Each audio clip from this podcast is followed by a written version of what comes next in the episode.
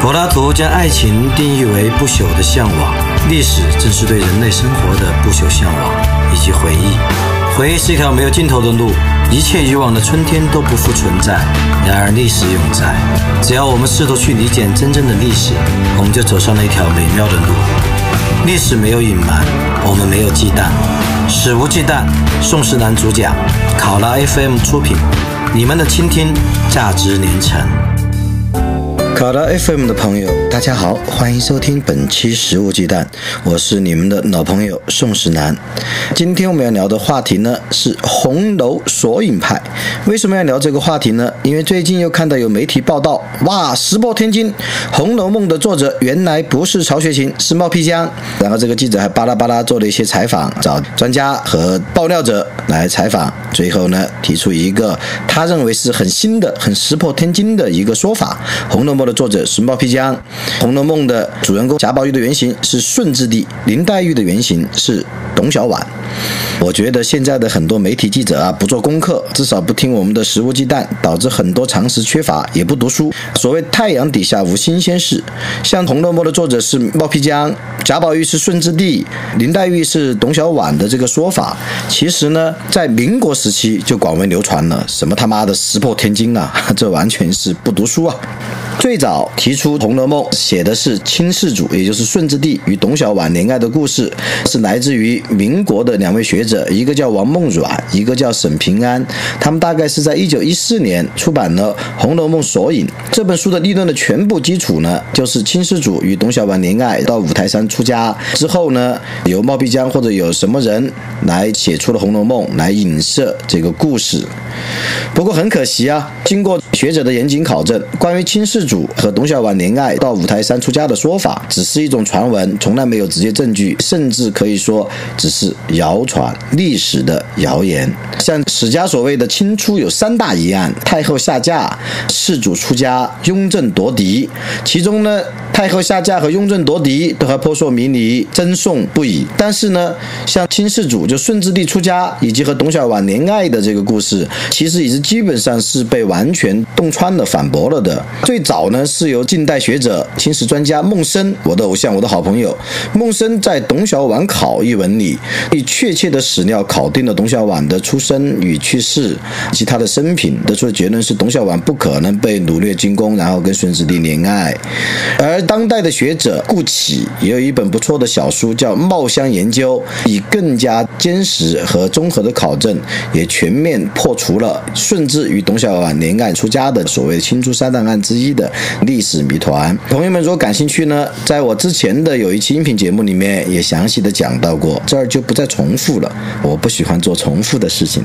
在我的晚明风月谈系列中，有一个名花末路的上下，在名花末路的下集里面，我就专门介绍过孟生及顾启先生的考证，董小宛有没有。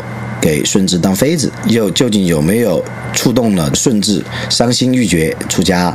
朋友们可以去搜索收听《晚明风云谈》，名花末路下。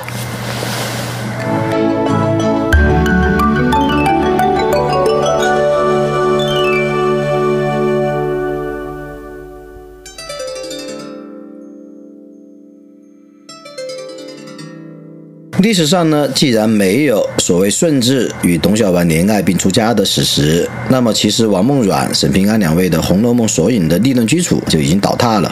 不过呢，尽管如此，我们可能还是有必要来看一看这两位是怎样具体进行索引的。他们的索引的方法主要是寻找男主人公与被索引对象之间的所谓关合之处，也就是相似之处。比如说，作者认为贾宝玉与顺治帝之间有非常多的关合之。处，比如顺治帝在位十八年，贾宝玉呢就十九岁出家。顺治帝呢是从他们的祖先算起来是第七代，贾宝玉呢就说一子成佛，七祖升天，又恰好中了第七名举人。然后世祖的谥号中有章字，文章的章字，而宝玉的谥号中呢有文字，文章两字呢也暗合。此外呢，从性情来讲，宝玉不读书而很有文采，是圣人天禀聪明；而清顺治帝呢也优于文学，与宝玉正好相。相宝玉这一生的儿女情长，不喜欢谈家国政事，大有不重江山重美人之意。这一处处在影射顺治帝。我觉得像索引派有时候还真可爱，很有想象力，但是他们一直不明白，其实如果我们对统计学有概念，像之前我介绍过一本好书叫《对伪心理学说不》，我们对统计学有概念的话，其实在任何两个人之间都可以寻找到大量的相似之处，因为每个人的特征、喜好和他经历的事情，其实是一个大数据，一个人一生的数据起码是这个数以亿计，在两个人数以亿计的数据库里面，要寻找一些巧合是非常非常容易的，而如果仅仅因为有这些巧合就认定这二者是有高度相关，甚至有因果关系的，那显然就有一点牵强附会，乃至于不科学了。贾宝玉的索引呢？还勉强可以说他拿出了一些事实证据。关于董小宛与林黛玉之间的所谓关合处呢，就更离谱了。比如说董小宛明白叫董小宛，又叫董白，黑白的白。而他说董小宛叫白嘛，董白嘛。林黛玉又叫明黛，这是粉白黛绿之意啊。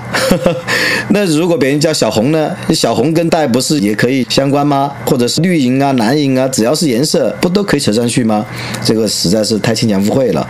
再比如说。他又说，董小宛喜欢梅花，所以林黛玉喜欢竹子。董小宛音乐很好，所以林黛玉也可以弹琴。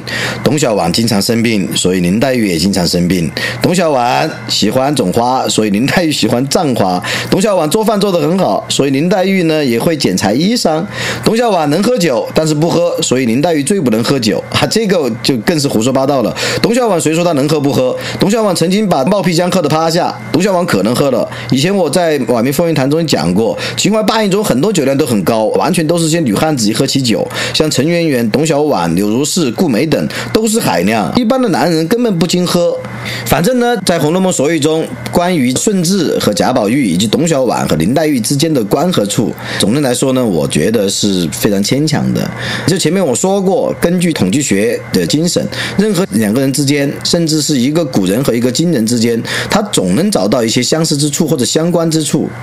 你实在找不到他们相似之处，你起码还可以说他们耳朵长得很像，或者他们的脚趾头长得很像，总会找到相似的。比如说，如果他们出生相差一百年，你就可以说，你看正好相差一百年；如果相差六十年，你又可以说正好相差六十年。他们总可能，不管是出生的年月，还是自己所遇到的一些大事情的时间，二者之间总能够通过数学寻找到一些倍数关系，或者是一些有意思的加减乘除的关系。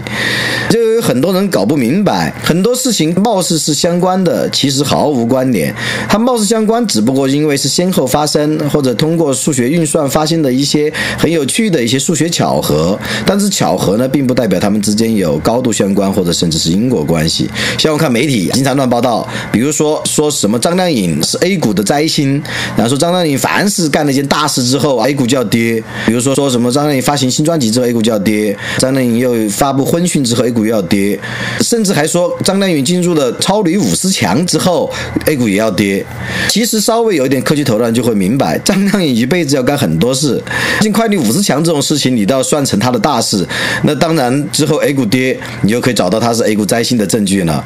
而且呢，A 股本来跌的时候就比涨的时候多得多，对吧？不好意思啊，有炒股的朋友又触到你们的伤心之处了。不过你们放心，哎，十一哥现在也还套着呢，小套小套，嘿嘿嘿嘿。不过快自救成功了。哈哈哈！总之呢，在我们对不管是人和事之间在寻找相关的时候，一定要谨慎，一定要建立起实证的逻辑链条和具体的逻辑或者说因果关联关系，千万不要仅仅因为他们相似，或者仅仅因为他们同时出现或者先后出现，就莽撞的认为他们高度相关，甚至是有因果关系，这是不妥当的。索引派最大的问题就是不明白逻辑，不明白统计学，也不明白现代的科学的实证的道理。索引派我们前面说过，诞生在清末民初，代表作之一呢是王梦阮和沈平安的《红楼梦索引》。那么另外还有两部索引著作也非常出名，一部是著名的蔡培先生的《石头记索引》，另外还有一部邓狂言的《红楼梦失真》。哎，这三部索引著作接连问世，将索引派推向了高潮。不过呢，正当索引派的影响弥漫于社会之际，哎，胡适之先生的《红楼梦考证》发表了，这对索引派是一个致命的打击。像胡适，他通过《红楼梦考证》，他为什么能够形成对索引派的致命打击呢？主要因为他发现了最有力的证据，也就是有关《红楼梦》的作者曹雪芹生平的资料和带有脂砚斋评语的早期抄本，证明了《红楼梦》是以作者身世经历为底本的文学作品。它既不是明清的宫廷史的变换，也不是纳兰明珠或者其他官宦家庭生活的翻版。在胡适提供的大量有力证据面前，索引派红学呢，基本上已经土崩瓦解了。不过呢，在六七十年代以后，在海外红学的索引派又有点死灰复燃的地步。比如说杜世杰啊、李志奇啊等人的著作，都在继续的搞索引，而且基本上是在前面说的那几位的基础上面加以发挥，融合自己的例证。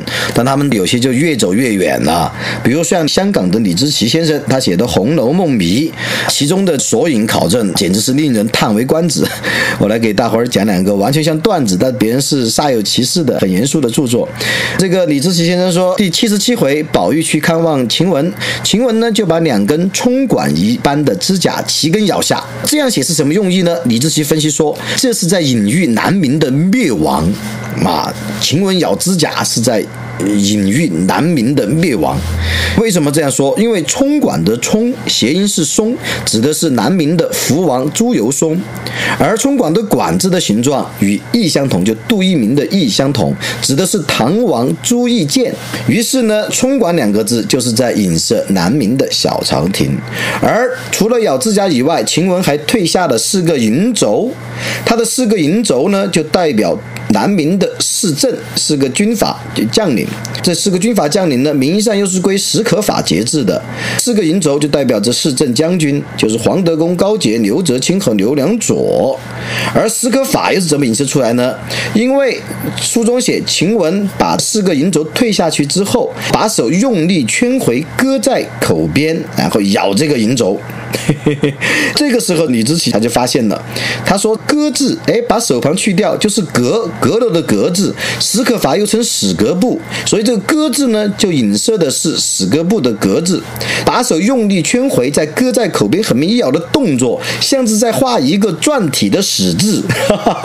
我看到这儿真的是哈哈大笑啊，真的太有想象力了。不过把手用力圈回，再放在口边一咬，确实像在画一个篆体的“史”字。“搁”字的“搁”字去掉手旁，又是“布”。的格子，于是呢，他说晴雯咬指甲、退玉镯和咬玉镯的这个动作，就是在影射南明的灭亡，影射的是唐王，影射的是福王，还影射的是史可法及其节制的市镇将军。这个想象力不可谓不丰富，但是这样的猜谜呢，觉得既超过了我们普通人的理解力，甚至也超过了《红楼梦》作者的理解力，它的可靠性，我觉得几乎为零。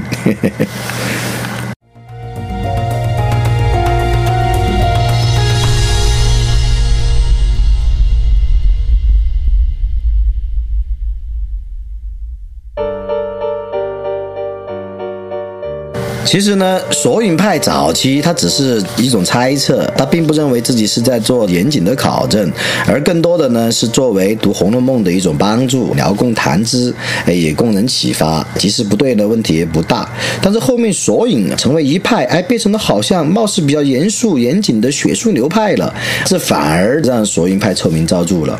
就像其实，在民国时间的一个学者钱进芳，他就对索引派的毛病说的比较清晰。他说，《红楼梦》这本书呢，本来是空中楼阁，作者呢是幸会所致，随手拈来。一开始呢，可能并没有什么影射的意思，即使偶尔有些地方要影射，也不过是若即若离，轻描淡写。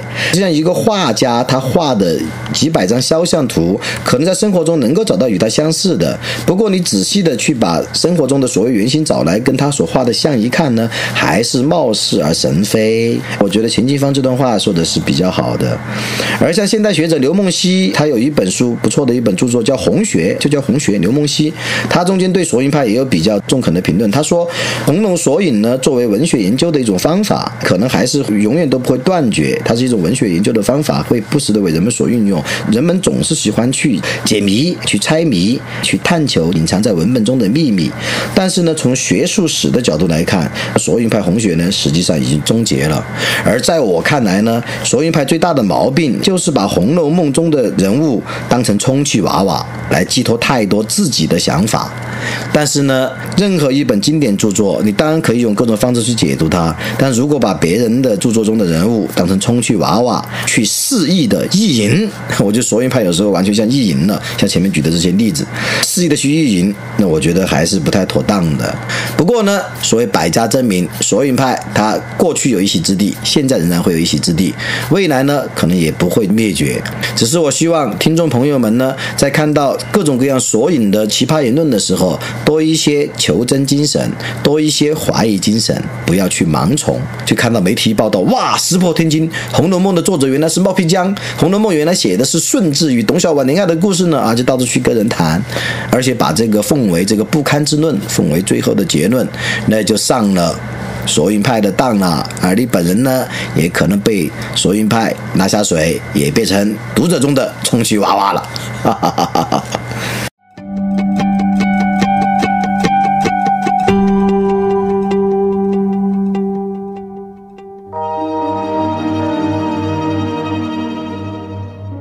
关于索引派呢，最后我再介绍一下我的偶像，也是我的好朋友，隆重推出的李承东先生的观点。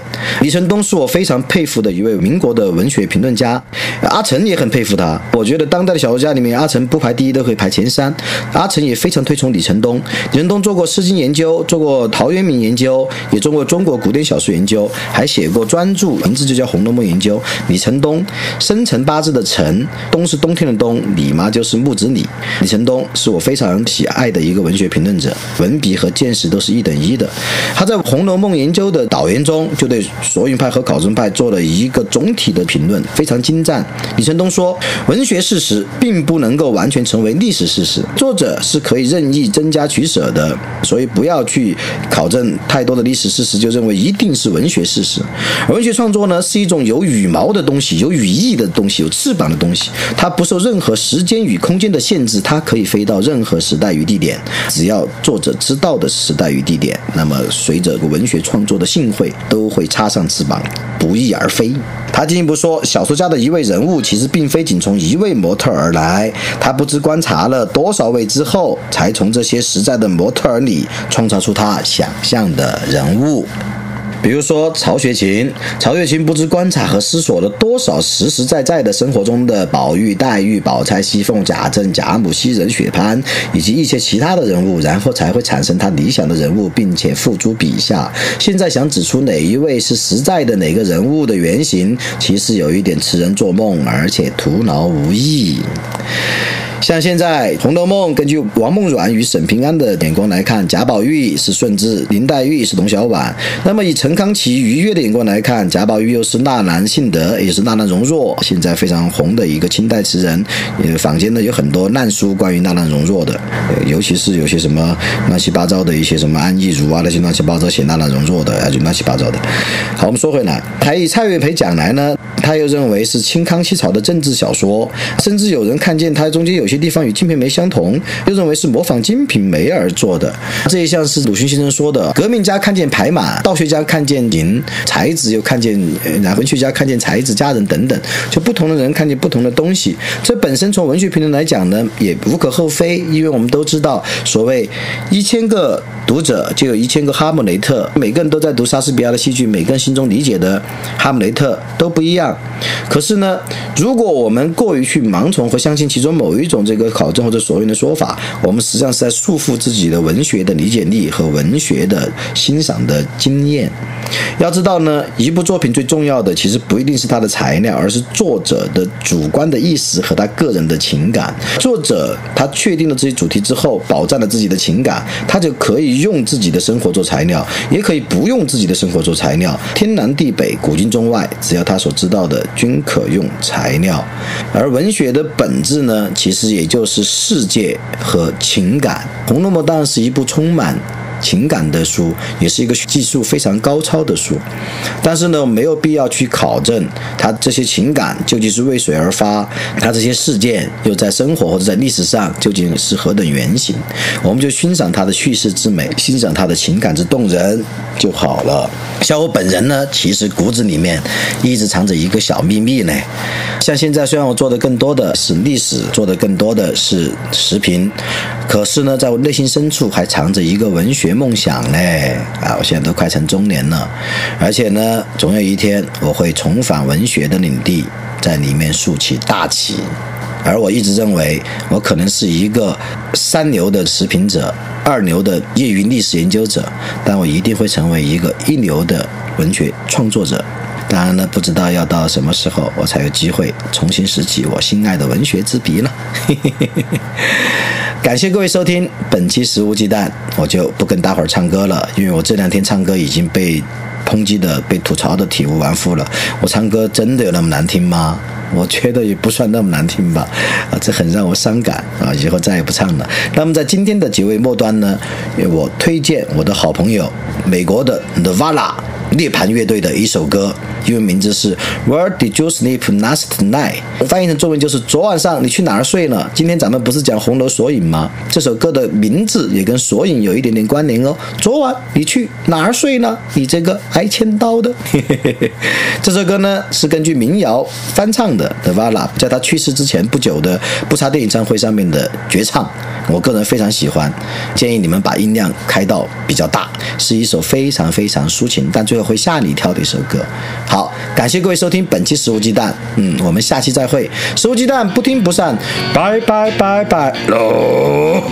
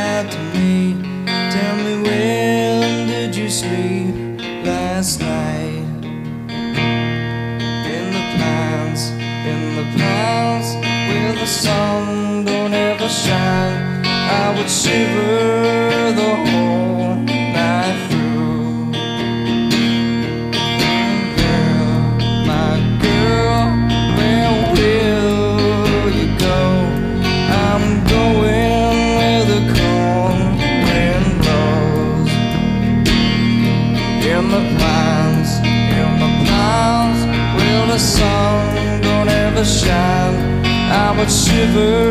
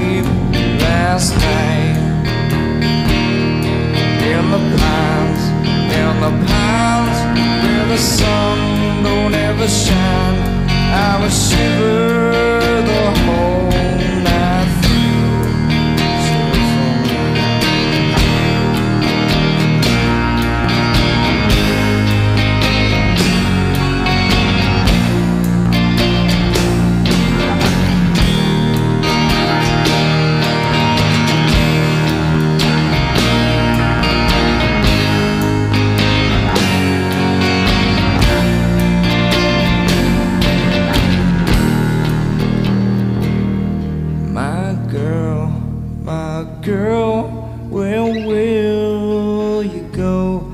I'm going where the cold wind blows. In the pines, in the pines, where the sun don't ever shine, I will shiver the whole night through.